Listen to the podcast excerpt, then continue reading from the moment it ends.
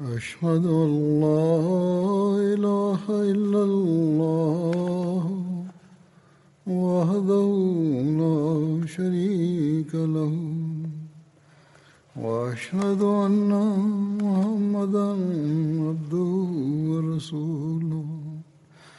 أما بعد فأعوذ بالله من الشيطان الرجيم. بسم الله الرحمن الرحيم. الحمد لله رب العالمين.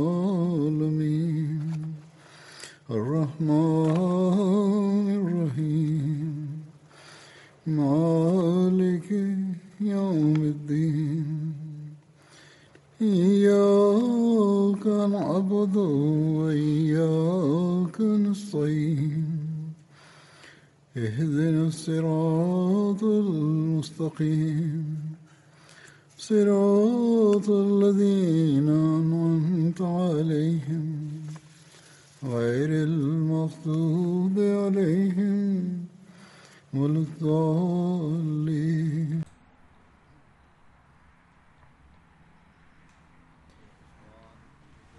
Estamos mencionando los relatos de la vida de Hazrat Usman. Hazrat Usman realizó la peregrinación del Hajj, eh, la última, aproximadamente un año antes de su muerte, más o menos, cuando el desorden había alcanzado su punto máximo. En cualquier caso, cuando realizó su última peregrinación a la Meca, en ese momento, los rebeldes habían comenzado a crear abiertamente el desorden. Hazrat Amir Muawiyah estaba muy preocupado por esto y en relación a ello, Hazrat Muslemaud afirma a su regreso del Hajj, Hazrat Muawiyah también acompañó a Hazrat Usman a Medina. Después de haber permanecido allí unos días, cuando estaba a punto de partir, se reunió en privado con Hazrat Usman y le dijo, parece que el desorden está creciendo. Si me lo permite, ¿puedo decir algo al respecto? Hazrat Usman dijo, continúa. Entonces dijo, mi primera propuesta es que me acompañe a Siria, ya que allí hay paz en todos los aspectos y no hay desorden alguno. Me temo que si surge un desorden de repente, es posible que no podamos hacer eh, nada en ese momento.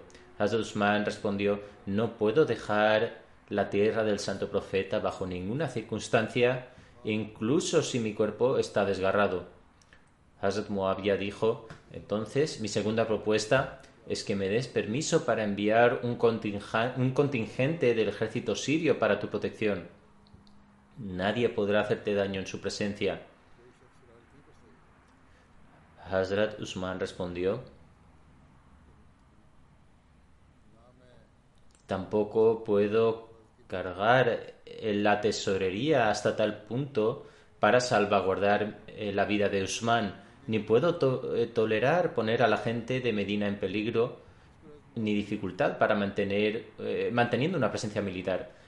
Ante esto, Hazrat Moabia dijo, entonces mi tercera propuesta es que envíe a los compañeros a varios países, porque en su presencia la gente tiene el coraje de asumir que si no te quedas, entonces alguien más puede ser presentado en tu lugar. Hazrat Usman respondió, ¿cómo es posible que yo esparza a los que el santo profeta ha reunido? Al escuchar esto, Hazrat Moabia comenzó a llorar y dijo, si no aceptas ninguna de estas estrategias que he propuesto para tu protección, al menos anuncia a la gente que si me llega algún daño, entonces Moabia tendrá el derecho para tomar represalias en mi nombre. Quizá la gente se abstenga de hacer el daño por el miedo a este motivo.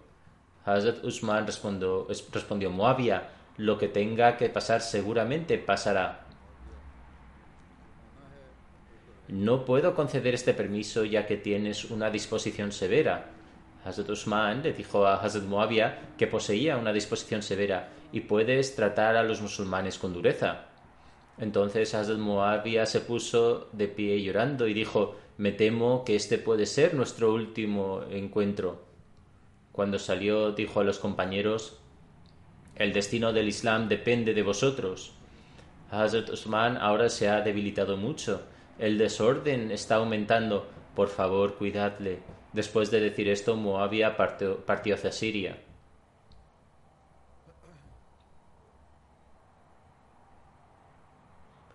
Con respecto al gran coraje y determinación de Hazrat Usman, Mujahid narra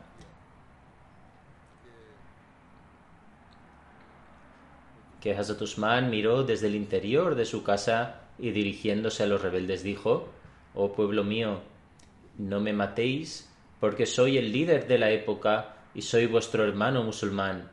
Por Dios, independientemente de si mi entendimiento sobre un asunto era correcto o no, solo me he esforzado por asegurar la reforma lo mejor que he podido. Recordad, si me matáis nunca podréis reuniros para ofrecer oraciones colectivamente, ni podréis emprender la yihad juntos, ni distribuiréis la riqueza de manera justa. El narrador dice, cuando los rebeldes que habían sitiado su casa se negaron a prestar atención, Hazrat Usman dijo, os pregunto en el nombre de Dios, cuando Amirul Muminin Hazrat Umar falleció, cuando erais uno y estabais establecidos en la fe, ¿no orasteis de la manera en que lo hacéis? Es decir, para el califato.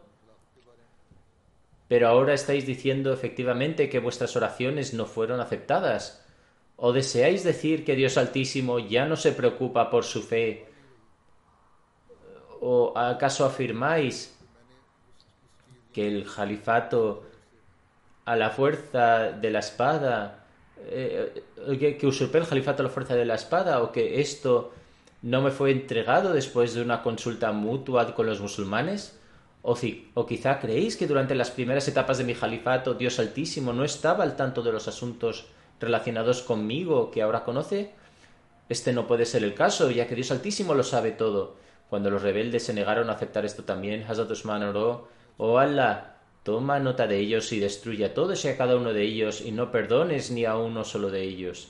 Mujahid dice, quien quiera que participe en quien quiera que participó en esta rebelión, Dios Altísimo los destruyó a todos y cada uno de ellos. Abu Laila Kindi narra, vi a Hazrat Usman cuando estaba sitiado, miró desde una apertura y dijo, Oh gente, no me matéis, y si tengo la culpa de algo, dadme un respiro para que pueda arrepentirme. Juro por Allah que si me matáis, nunca podréis reuniros para ofrecer las oraciones juntos, ni podréis contrarrestar al enemigo como uno solo. De hecho, os pelearéis entre vosotros y siempre estaréis en desacuerdo entre vosotros. El narrador afirma que Hazrat Usman usó sus dedos para indicar esto. Hazrat Usman luego dijo,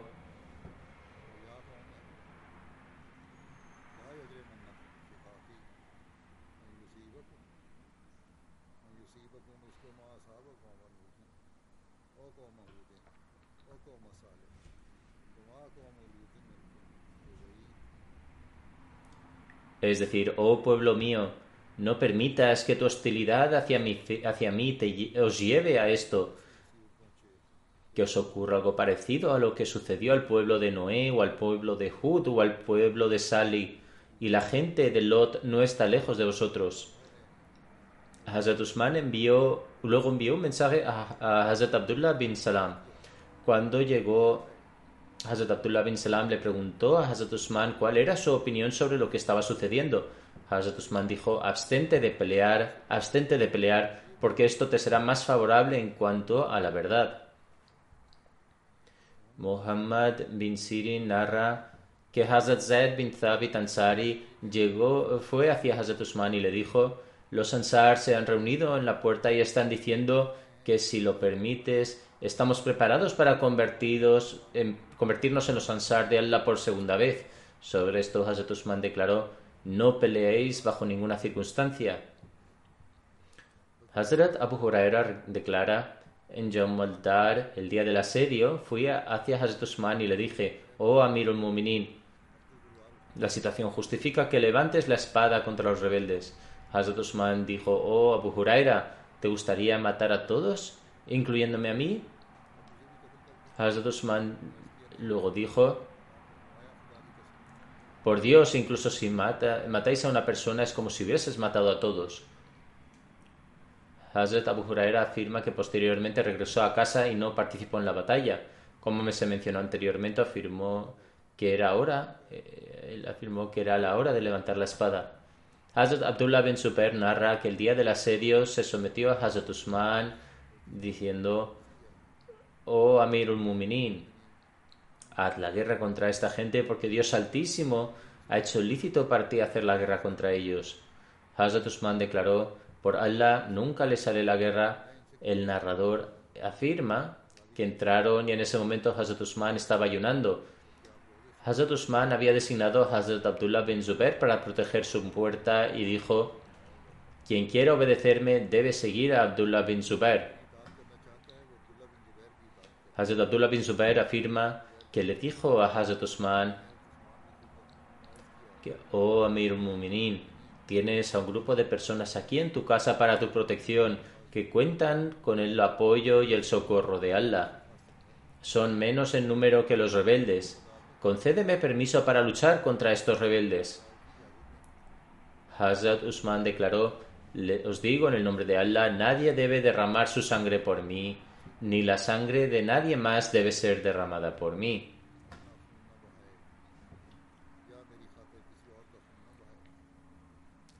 Ah, con respecto al conflicto y la discordia antes del martirio de Hazrat Usman y el incidente de su martirio, Hazrat Muslim Maud afirma, dado, describe, dado que los rebeldes aparentemente ya habían obtenido la victoria, enviaron a alguien a Hazrat Usman nuevamente como estrategia final para que renunciara al califato. Sentían que si se resignaba,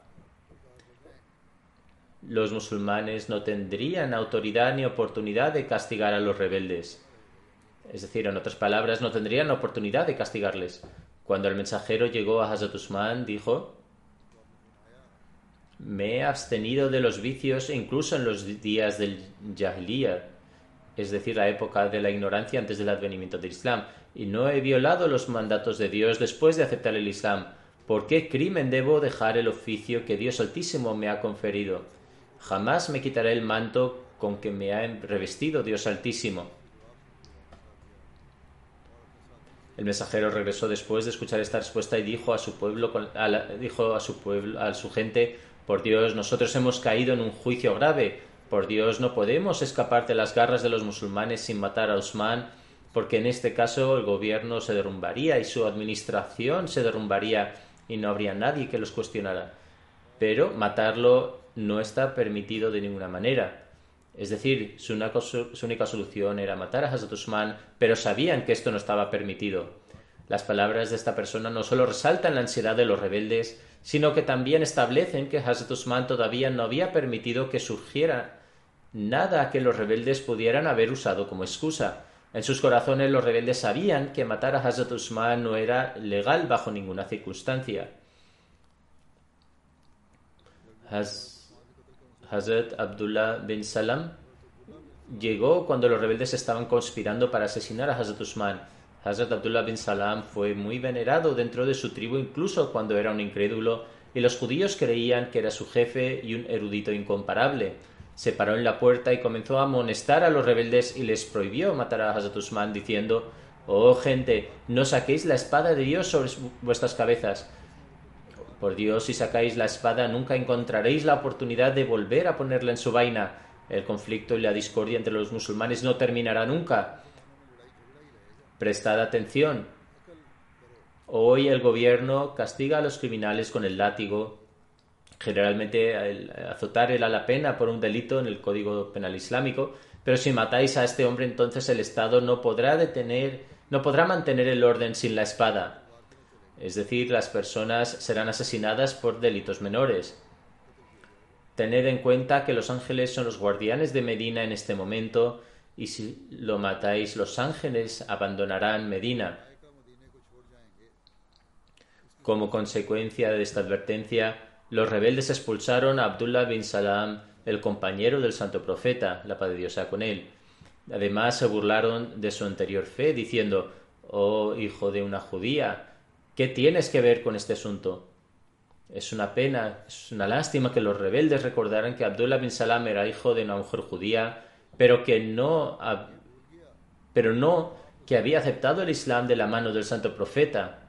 Además, el santo profeta se sintió inmensamente complacido cuando se convirtió y siempre estuvo junto al santo profeta, la paz de Dios sea con él, en los momentos de dificultad y sufrimiento.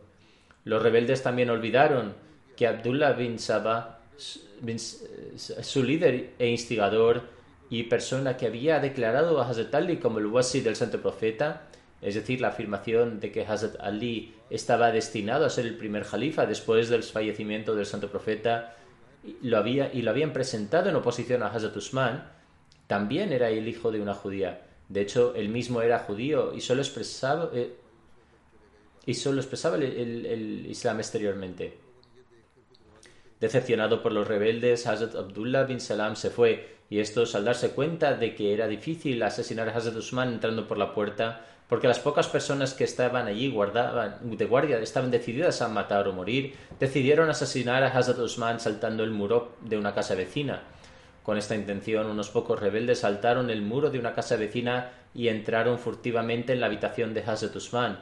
Cuando entraron, Hazrat Usman estaba recitando el Sagrado Corán.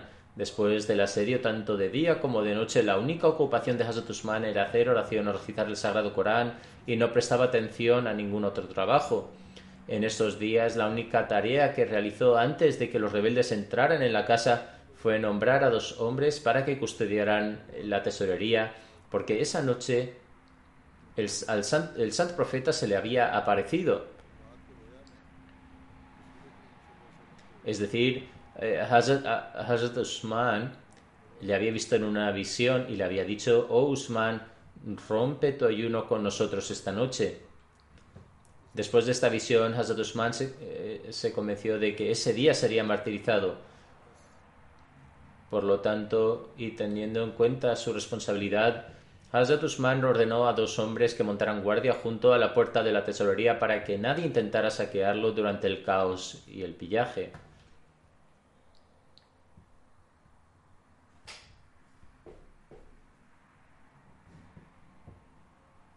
Cuando los rebeldes llegaron al interior, encontraron a Hazrat Usman recitando el Sagrado Corán.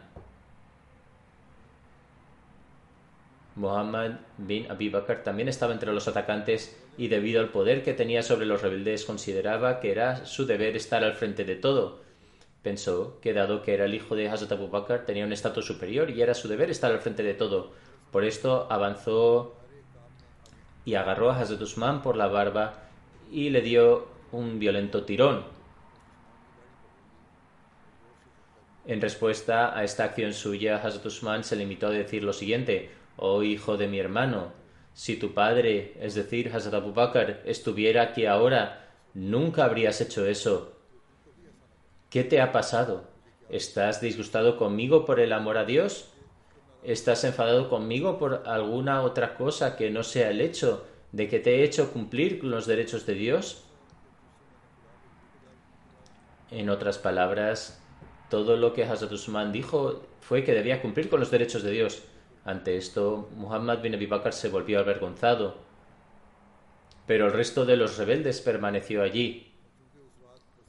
Dado que se había recibido la noticia definitiva de que el ejército de Basora llegaría a Medina esa noche y esta era su última oportunidad, los rebeldes habían decidido que no regresarían sin completar su misión. Uno de ellos se avanzó y golpeó la cabeza de Hazrat Usman con una barra de hierro.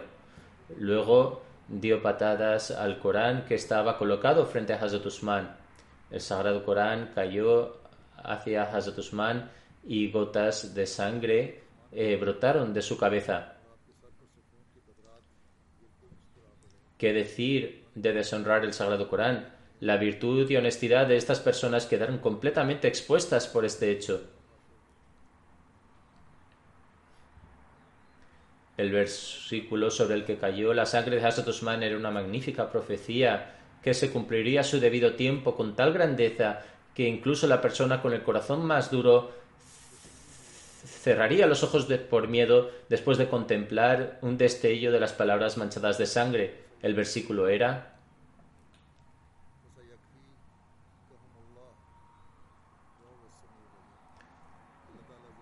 Dios ciertamente se vengará de, ellos.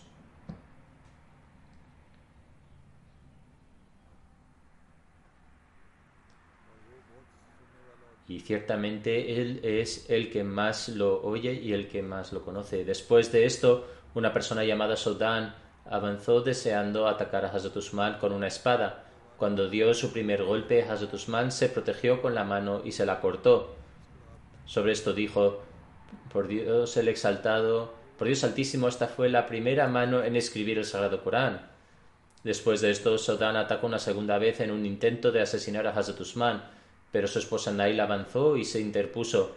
Esta eh, persona, sin embargo, esta cruel persona, sin embargo, ni siquiera duró en golpear a una mujer, la, atacó y le cortó los dedos. Después atacó de nuevo a Hazrat Usman y lo hirió gravemente. Entonces, pensando que tal vez aún no lo había matado y podría sobrevivir, mientras Hazrat Usman se retorcía de agonía y caía inconsciente debido al dolor de sus heridas, este desdichado inmediatamente tomó su cuello y comenzó a estrangularlo. No soltó el cuello de Hazrat Usman hasta que su alma partió de su cuerpo físico y se fue al mundo celestial, aceptando con entusiasmo la invitación del santo profeta, la paz de Dios sea con él. Ciertamente a Allah pertenecemos y a él retornaremos. En un primer intento y abrumada por el horror de esta escena, la esposa de Hazrat Usman fue incapaz de hablar pero enseguida pidió ayuda y la gente sentada en la puerta se apresuró a entrar. Sin embargo, cualquier ayuda fue inútil. Lo que iba a suceder ya había sucedido. Cuando el esclavo liberado de Hazrat Usman vio la espada manchada de sangre usada por Saudán para martirizar a Hazrat Usman, no pudo contenerse. Se abalanzó y cortó la cabeza de Saudán por la misma espada. En respuesta, uno de sus cómplices de Saudán lo mató.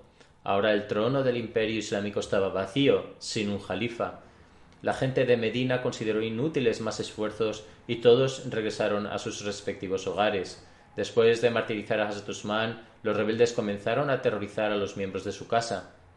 La esposa de Hazrat deseaba mudarse y cuando ella se fue, un desdichado de entre ellos difundió un comentario muy vulgar a sus asociados sobre ella. Sin lugar a dudas, para un hombre respetable, sin importar la religión que profese, es difícil imaginar que los rebeldes puedan expresar puntos de vista tan repugnantes cuando acababan de martirizar al principal eh, compañero pionero, a uno de los principales eh, compañeros del santo profeta, su yerno, el rey del imperio musulmán y luego el jalifa de la época. Sin embargo, su indecencia era tan inmensa que ninguna mala acción estaba lejos de ella estos rebeldes ni perseguían ningún buen objetivo ni su partido estaba formado por personas piadosas. Algunos de ellos eran admiradores de las enseñanzas falsas, antiislámicas, extrañas y peculiares de Abdullah bin Saba el judío. Otros estaban fascinados por el concepto de socialismo excesivo e incluso por el bolchevismo. Varios eran, los varios eran criminales que habían cumplido condenas y buscaban derramar su animosidad y otros eran ladrones y bandidos que veían este conflicto como un medio para cumplir sus fines. En resumen, su indecencia no es ninguna sorpresa, de hecho lo sorprendente hubiese sido que estas personas no se comportaran de esta manera.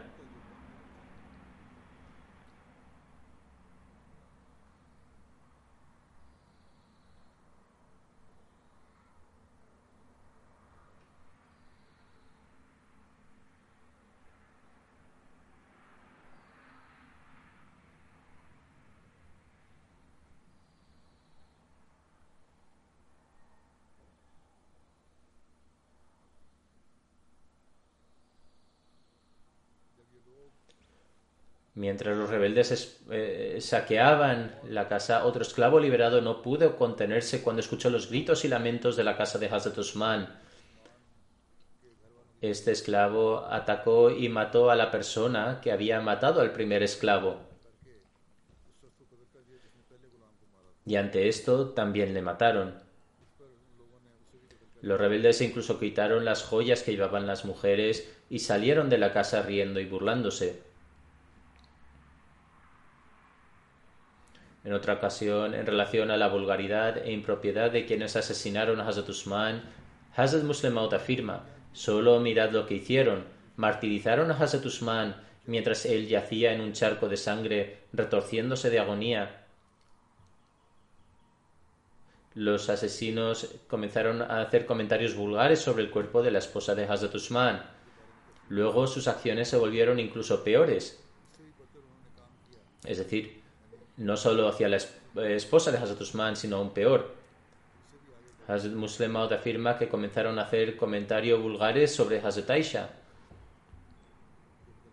Hazrat Muslim dice, al escuchar estas cosas, os digo que Dios Altísimo Dios Altísimo me ha concedido una posición elevada por la que me siento honrado, pero es el deseo de mi corazón si estuviera vivo en aquel entonces en lugar de ahora, para deshacer, deshacerme de todos ellos. Mirad el, grado tan bajo en el que cayeron. Como se mencionó anteriormente, le quitaron el hijab a Hazrat Aisha y al verla comentaron que era una mujer joven. Ni siquiera se abstuvieron de hacer comentarios sobre Hazrat Aisha. Hazrat Muslim declara por el trato que se le dio a Hazrat Usman, es evidente que Hazrat Usman no temía lo más mínimo que le hirieran, lo que le hicieran.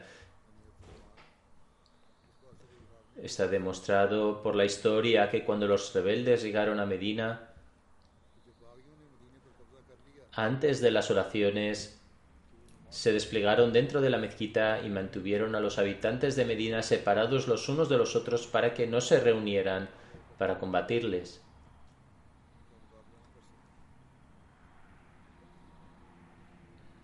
Pero a pesar de toda la disensión y los conflictos y la atmósfera general de hostilidad, Hazrat Usman iba solo a la mezquita para ahorrar y no tenía el menor miedo. Siguió viniendo a la mezquita hasta que se le impidió hacerlo. Cuando el conflicto empeoró y los rebeldes atacaron la casa de Hazrat Usman, en vez de pedir a los compañeros que montaran guardia alrededor de ella, Hazrat Usman les suplicó en nombre de Dios que no pusieran sus vidas en peligro para protegerle y les ordenó que regresaran a sus casas. ¿Actúa así una persona que tiene miedo al martirio diciendo a la gente que no se preocupe por él y que regrese a su casa? Esto demuestra que Hazrat Usman no, no temía ser martirizado.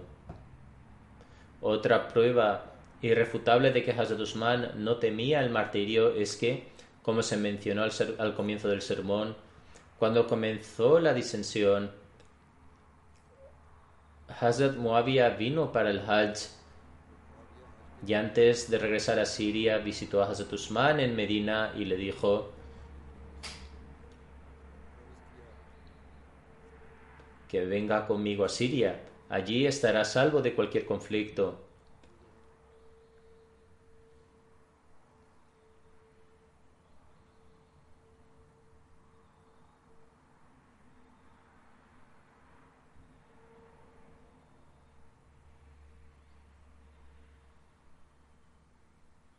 Hazrat Usman respondió, Moabia, no deseo abandonar la tierra del santo profeta a ningún precio. Hazrat Moabia le dijo entonces, si esto no es aceptable, entonces deme permiso para enviar un contingente del ejército sirio para que le proteja. Hazrat Usman respondió, para mi protección no permitiré que disminuyan las provisiones de los musulmanes. Hazrat Moabia dijo, oh Amirul Muminin, estas personas le engañan y le matarán o le declararán una guerra sin cuartel. Hazrat Usman respondió, no tengo ninguna preocupación por esto, mi Dios es suficiente para mí. Al final, Hazrat Muawiyah dijo, si no acepta nada, al menos haga esto. La gente malvada y sediciosa deposita sus falsas esperanzas en ciertos compañeros eminentes. Creen que después de usted estos compañeros podrán ocuparse de los asuntos. Posteriormente intenten intentan engañar a la gente utilizando sus nombres. debería sacarlos a todos de Medina y enviarlos a diferentes territorios. De esta manera, las estratagemas de estos malvados se detendrán y pensarán qué necesidad hay de luchar con usted sabiendo que no hay nadie que se haga cargo de los asuntos después de usted.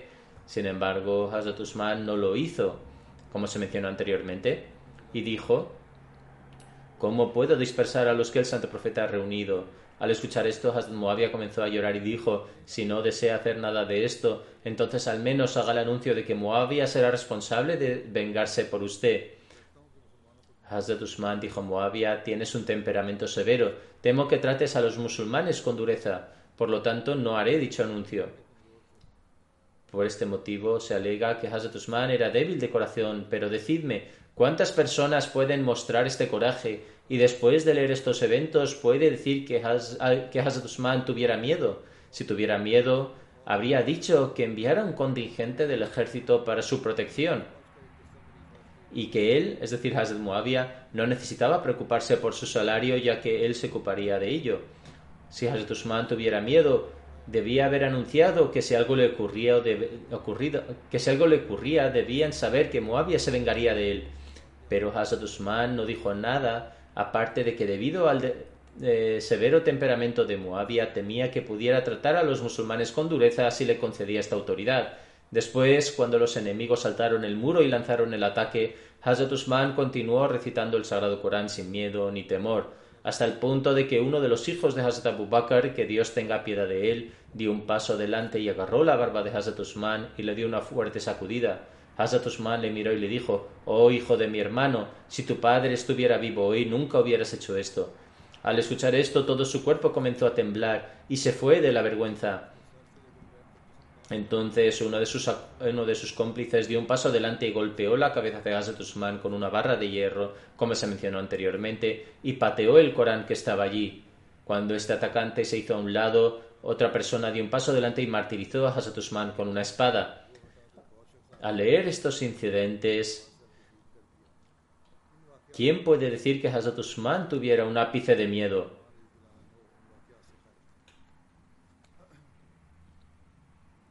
Hazrat Muslim Maud dice, el advenimiento del Mesías prometido tuvo lugar de la misma manera que el advenimiento del profeta Noé, el profeta Abraham, el profeta David, el profeta Salomón y los otros profetas, y después del Mesías prometido se estableció la institución del califato, como se estableció después de los profetas que aparecieron en el pasado. Si reflexionamos atentamente sobre esto y tratamos de profundizar en su verdadera realidad, nos daremos cuenta de que esta es una institución extraordinaria, es decir, la institución del Jalifa. De hecho, digo que si sacrificaran diez mil generaciones sucesivas de una descendencia por su causa, no equivaldría a nada en comparación. No puedo hablar por otros, pero al menos cuando estudio la historia de la época del Santo Profeta, la paz de Dios sea con él, y leo acerca de los problemas y aflicciones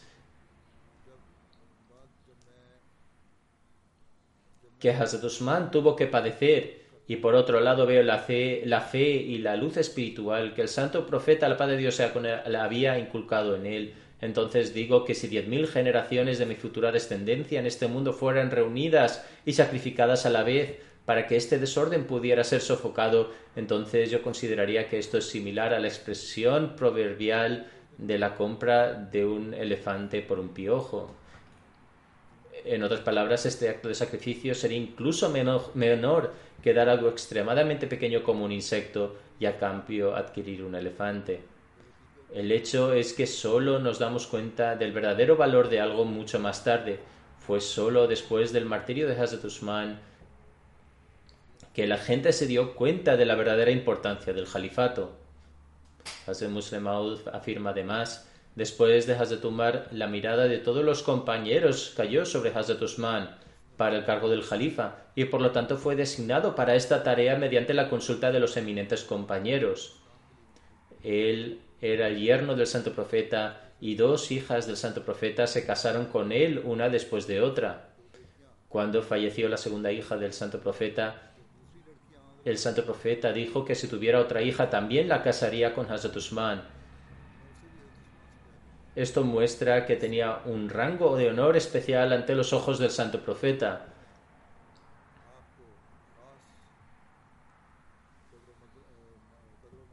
Ocupó una posición única a la vista de la gente de la Meca y era un hombre rico de acuerdo con las condiciones de Arabia en ese momento. Cuando Hazrat Abu Bakr aceptó el Islam, una de las personas a las que eligió particularmente para predicar el mensaje del Islam fue Hazrat Usman. La opinión de Hazrat Abu Bakr sobre Hazrat Usman no resultó falsa y solo después de unos días de predicación aceptó el Islam. De esta manera se unió al eh, Asabikun al-Awwalun, es decir, el grupo pionero del Islam que el Sagrado Corán ha elogiado con admirables palabras. El grado de honor y respeto que poseía en Arabia puede ser entendido por el siguiente incidente.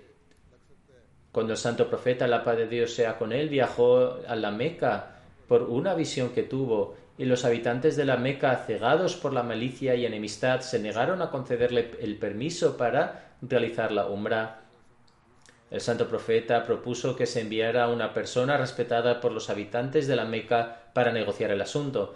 Cuando Hazrat Umar fue seleccionado para esto, respondió: Oh mensajero de Dios, estoy preparado para ir. Pero si hay alguien en la Meca que pueda negociar con sus habitantes, ese es Hazrat Usman, porque le tienen una consideración especial. Así, si hubiera sido otro, no hubiera sido, no hubiera habido tantas esperanzas de éxito como al ir como si fuera Hazrat Usman. El santo profeta también pensó que este punto de vista era adecuado y en consecuencia envió a Hazrat Usman para el cometido. De este incidente puede entenderse que Hazrat Usman era considerado con especial respeto incluso por los incrédulos. El santo profeta tenía un gran respeto por Hazrat Usman. En una ocasión el santo profeta estaba acostado cuando Hazrat Abu Bakr, cuando llegó, pero el santo profeta permaneció acostado. Al poco de llegar Hazrat al poco tiempo llegó Hazrat Umar, pero siguió reclinado. Cuando llegó Hazrat Usman, instantáneamente se arregló la ropa y dijo: Hay mucha modestia en el temperamento de Hazrat Usman y es en consideración a sus sentimientos que he hecho esto. Es decir, que Hazrat Usman fue uno de esos pocos hombres que nunca había consumido alcohol y nunca se había acercado al adulterio incluso antes de aceptar el Islam. En el país de Arabia, donde se pensaba que beber alcohol era una fuente de orgullo y el adulterio una complacencia diaria, estas eran cualidades, es decir, el abstenerse de estos males, que solo podía encontrarse en un puñado de personas antes de la llegada del Islam. Por lo tanto, Hazrat Usman era un hombre corriente, poseía muy elevadas cualidades morales y su estatus en el mundo era privilegiado. Estuvo al frente, del Islam. El santo profeta estaba muy complacido con él. Hazrat Umar manifestó que fue uno de los seis hombres que hasta la muerte del santo profeta tuvo su mayor cariño. Además era uno de los Ashra Mubashara, lo que significa que era uno de esos diez hombres sobre los que el santo profeta había dado la buena nueva de que entrarían en el paraíso.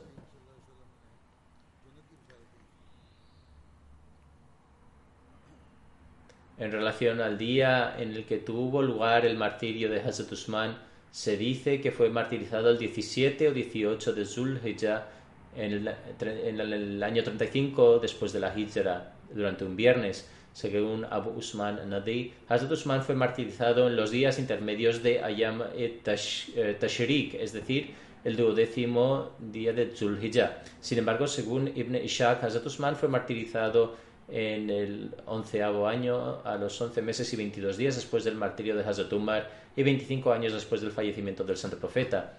Según otra narración, Abdullah bin Amr bin Usman Relata que Hazrat Usman fue martirizado a la edad de 82 años después de la oración de Asr el viernes 18 de Zulhijjah en el año 36 después de la Hijra. Estaba ayunando el día que fue martirizado. Según Abu Mashar, Hazrat Usman tenía 75 años en el momento de su martirio. En relación con los preparativos del entierro de Hazrat Usman, Niyar bin Mukaram relata que era un sábado entre Maghrib e Isha, cuando el cuerpo de Hazrat Usman fue llevado por cuatro de ellos, incluido yo, Jubair bin Mutim, Hakim bin Hizam y Abu Juham bin Huzefa. Hazrat Jubair bin Mutim dirigió la oración fúnebre y Muawiyah ha confirmado esta narración. Estos mismos cuatro individuos bajaron a la tumba para enterrarle. Según otra narración, Hazrat Jubair bin Mutim dirigió la oración fúnebre de Hazrat Usman con una congregación de 16 personas. Alama bin Saad afirma que la primera narración es más correcta, es decir, que la oración fúnebre, fue ofrecida por cuatro personas. Abdullah bin Amr bin Usman cuenta que Hazrat Usman fue enterrado en Hashekokov un sábado entre la hora de Maghrib e Isha. Rabbi bin Malik relata de su padre que la gente deseaba enterrar a sus difuntos en Hashekokov. Hash significa un pequeño jardín y Kokov era el nombre de un ansari que poseía este jardín. Estaba situado cerca de Janatul Baki. Hazrat Usman bin Affan solía decir que muy pronto un hombre justo fallecerá y será enterrado allí, es decir, en Hashe Kokab, y la gente también hará lo mismo. Y la gente le, seguirá. Malik bin Abu Amir relata que Hazrat Usman fue la primera persona en ser enterrada allí. Hay otra narración en relación con el entierro de Hazrat Usman que dice que durante tres días los malhechores y rebeldes no permitieron que Hazrat Usman fuera enterrado.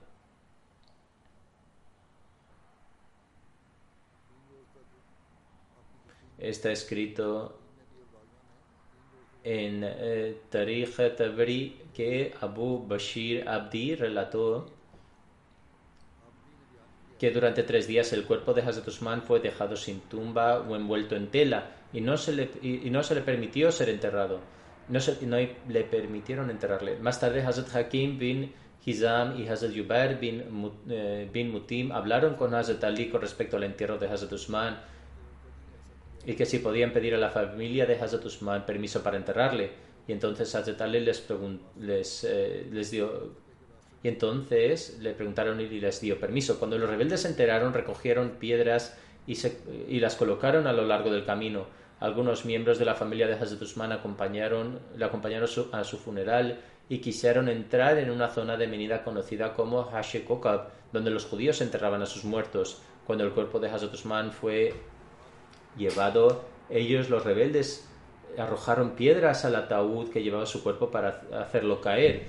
Cuando las noticias de este incidente llegaron Hazrat Ali, les envió un mensaje y les advirtió que no hicieran tal cosa. Ante esto se detuvieron. El funeral se prolongó hasta que Hazrat Usman fue enterrado en Hashekokab. Cuando Amir Muawiyah asumió la autoridad, ordenó que se derribaran los muros del cementerio para que se fusionaran con el cementerio Janatul Baki. También ordenó a la gente que enterrara a sus difuntos cerca de la tumba de Hazrat Usman y que de esta manera las tumbas de esta zona se unieran a las de los demás musulmanes.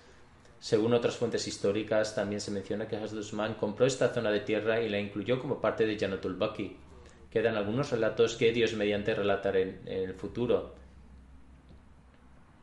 Hoy dirigiré algunas oraciones fúnebres en ausencia y mencionaré algunos detalles en relación con ellos.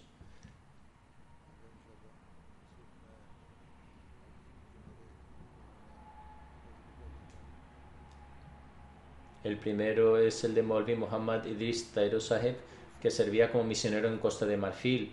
Falleció en la noche del 27 a 28 de febrero de 2021 tras sufrir una corta enfermedad. Eh, en, verdad, a la pertenecemos y al retornaremos. Es originario de Costa de Marfil.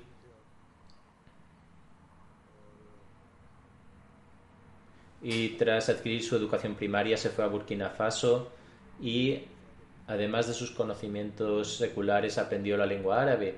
Aceptó la Ahmadiyyat en la década de 1980 al 83 y por decisión propia viajó a Pakistán y tras completar sus estudios en Jamia Ahmadiyya sirvió como prisionero en Costa de Marfil.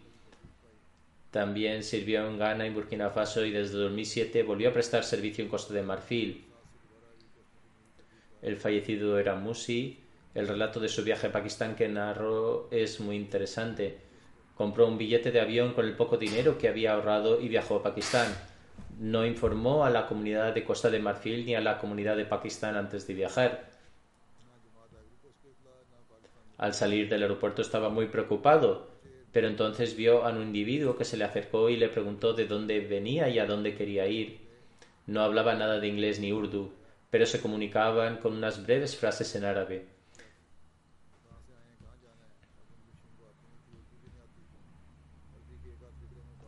En cualquier caso, este individuo le llevó entonces a la Ahmadiyya Hall y le dijo, mi esposa ha visto en un sueño la noche, la noche anterior que un extranjero venía como invitado, por lo que me dijo que fuera a traerte. Esta es la razón por la que he venido al aeropuerto, y cuando vi que eras el único extranjero que bajaba del avión y parecía preocupado, me di cuenta de que eras este invitado que mi esposa vio en un sueño.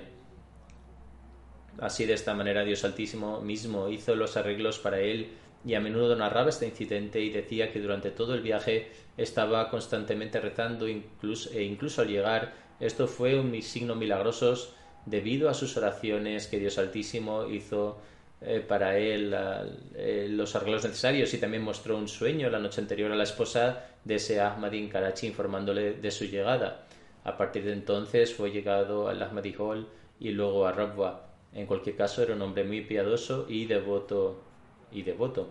Kuyum Pasha Saeb, que sirve como misionero encargado en Costa de Marfil, escribe que también trabajaron juntos en Burkina Faso durante tres años y luego también tuvieron la oportunidad de trabajar juntos en Costa de Marfil. Tenía un amor ilimitado por la comunidad y el Mesías prometido. Era extremadamente devoto y piadoso, era muy generoso y ayudaba mucho a los demás. También se ocupaba de los niños dándole un lugar en su casa y asumiendo los gastos de su educación y otras necesidades. Siempre estuvo a la vanguardia en la predicación. La hospitalidad era también una cualidad notable suya. Tenía un estilo excelente en la predicación y también estaba muy bien informado. A la gente le gustaba su estilo de predicación. Dondequiera que realizaba una sesión de predicación, la gente se reunía a su alrededor era regular en sus oraciones de tahajjud y también recibía sueños verdaderos. Era un individuo completamente desinteresado. Sadiq Jijalu Saheb, que está sirviendo como muallim en Costa de Marfil, escribe que Molvi Idris Tairo Saheb estaba completamente dedicado a la llamada y al Khilafat. Siempre estaba dispuesto a ofrecer cualquier tipo de sacrificio por el bien de la comunidad. Afirma que nunca había visto a nadie en Costa de Marfil que amara a la comunidad más que él. Siempre que le preguntaba por su nacionalidad, decía no soy ni africano, ni europeo, ni tengo ninguna otra nacionalidad. El Ahmadiyat es mi nacionalidad y mi identidad. Fue uno de los miembros pioneros de la comunidad en Costa de Marfil. Basit Sahib, que está sirviendo como misionero en Costa de Marfil, escribe que siempre aconseja a los demás que permanezcan apegados a la institución del Khilafat y dice que todo lo que ha logrado es a través del Califato. Es, era un individuo muy, erudito, además de su lengua materna, el Jola, Dominaba el francés, el árabe y el urdu. Tenía grandes conocimientos de Ilmul Kolam y también participaba en debates sobre este tema y a menudo debatía con los ulemas wahabíes. Un Ahmadi, Bay Abdullah Sahib, relata un incidente eh, durante un debate realizado en San Pedro cuando llegaron a la mezquita entre las condiciones que se habían estipulado para el debate estaba que todos los argumentos debían presentarse a partir del Sagrado Corán. El debate se prolongó ininterrumpidamente desde las 8 de la mañana a las 6 de la tarde y solo se hicieron pausas para rezar. Maulvi Sahib presentó tales argumentos del Sagrado Corán a los Maulvis no Ahmadis que estos no pudieron refutarlos y finalmente aceptaron la derrota. Así los Ahmadis obtuvieron la victoria en este debate. A continuación escribe. Escribe que era como una biblioteca andante y que a la hora de predicar tenía las referencias memorizadas. Entonces ya fuese en urdu, árabe, francés o cualquier otra lengua, citaba enseguida estas referencias.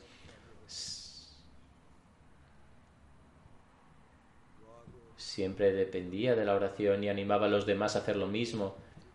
Le sobreviven su esposa, cuatro hijas y un hijo que Dios Altísimo permita a estos hijos tener una relación activa con el sistema de la comunidad y hacerlos parte del sistema como era el, deseo de su padre.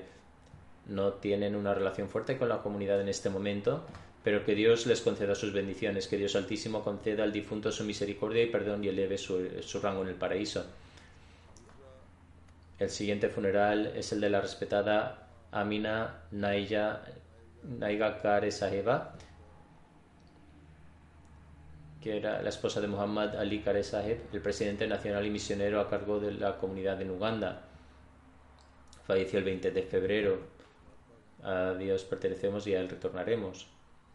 Era una mujer humilde, culta y valiente. Su marido Kare Saheb dijo que una de las principales razones de su éxito como misionero era su esposa. Era de Uganda y era extremadamente sincera y leal. Dice que cuando se casaron ella tenía 19 años. En aquel momento no sabía recitar el Sagrado Corán, pero como tenía interés y pasión aprendió a recitarlo y trataba de reflexionar sobre su significado. Pudo servir a la comunidad de diversas maneras. En 2005 fue nombrada presidenta nacional de la Organización de Mujeres Auxiliar, Organización Auxiliar de Mujeres tenía una gran pasión por propagar el mensaje del, Islam Ahmadiyyat. También fue encarcelada, una o dos veces por acusaciones falsas. No había tenido ella la culpa y sin embargo le hicieron ir a la cárcel injustamente. Era ejemplar en lo que, en lo que respecta a la formación moral, responde con gran valentía a las acusaciones de los no ahmadís. Y su hija dice que era regular en sus oraciones tanto cuando tenía buena salud como en la enfermedad. Hacía itikaf todos los años durante el mes de Ramadán. Podía soportar cualquier tipo de ataque personal hecho contra ella, sin embargo no podía soportar escuchar nada negativo sobre la fe. También trabajó a varios niveles en el foro político. Era musia y le sobreviven su marido y seis hijos, de los cuales dos son misioneros. El siguiente funeral es el de respetado Nuhi Kazakh Saheb de Siria, que falleció el 10 de diciembre a la edad de 48 años. A Dios pertenecemos y al retornaremos. El Ahmadiyya se introdujo en su familia en 1928 cuando Hazrat Molana Jalaluddin Shams Saheb fue de Damasco a Haifa.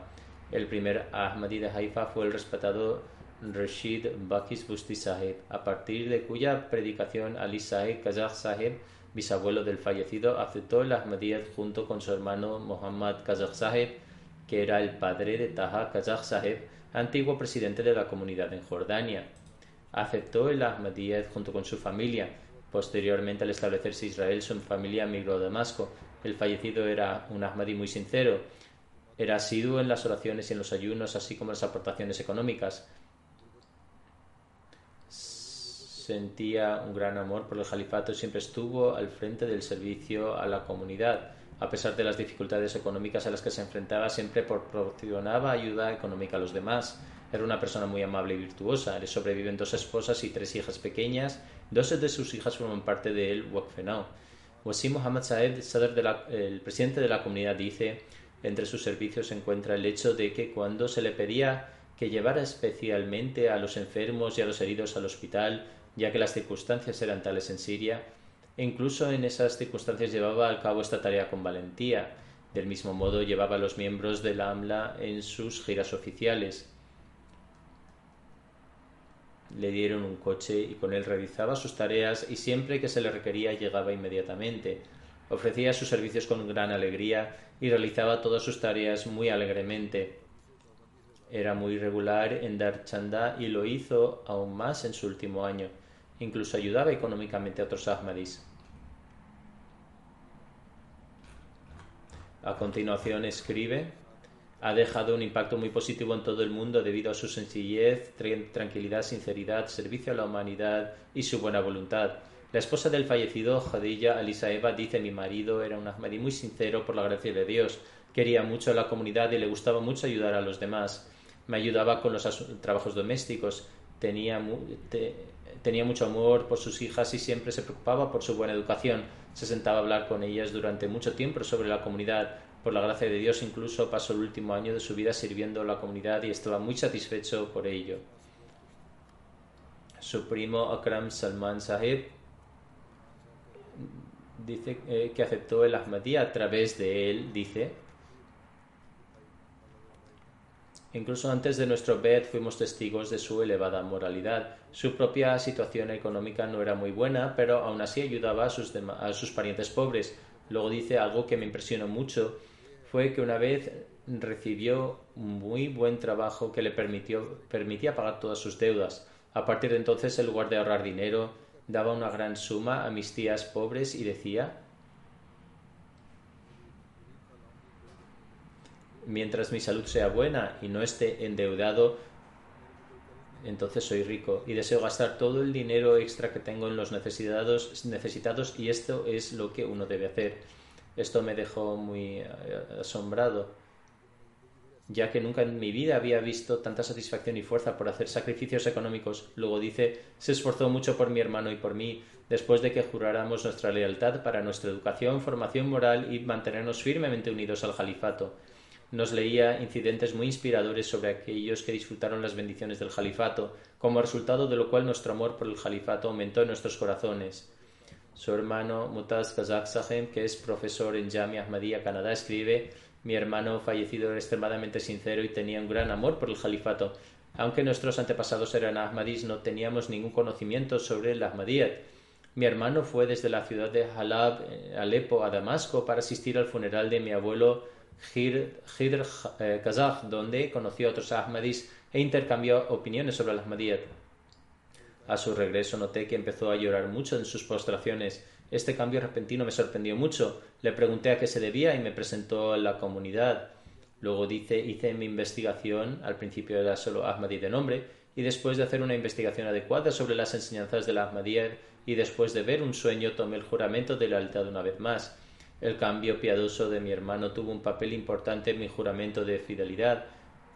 Con una vez más se refiere a que se refiere a decir que al principio era solo Ahmadi debido a su familia, pero en la práctica no era Ahmadi, por lo que volvió a prestar el juramento de fidelidad después de alcanzar una, comprensión sobre la Ahmadiyyat.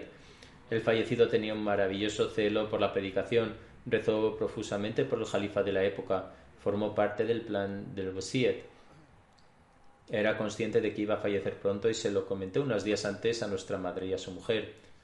El siguiente funeral es el de Farhad Nasim Sahiba de Rabwa. Era la esposa de Muhammad Ibrahim Sahib Hanif, también conocido como el maestro eh, Churi Sahib. Falleció el 18 de junio a la edad de 86 años. Ciertamente a le pertenecemos y al volveremos. Su padre era Hazrat Mian Ilm Din Sahib y su abuelo era Hazrat Mian Kutub. Eh, Qutb Sahib de eh, Nangal, distrito de Gurdaspur, y estaba entre los compañeros del Mesías prometido.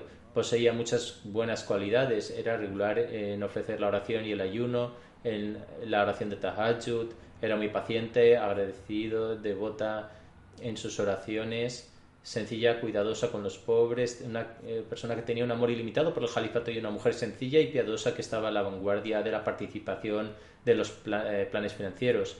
En varias ocasiones presentó sus propias joyas para varias eh, donaciones. Además era musi, le sobreviven tres hijos, tres hijas y muchos nietos.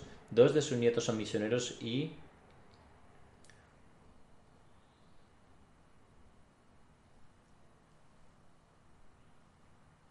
Dos de sus nietos son misioneros y uno de sus hijos también lo es. Que Dios Altísimo le conceda el perdón y la misericordia. Que Él conceda el perdón y la misericordia a todos los fallecidos y eleve sus rangos.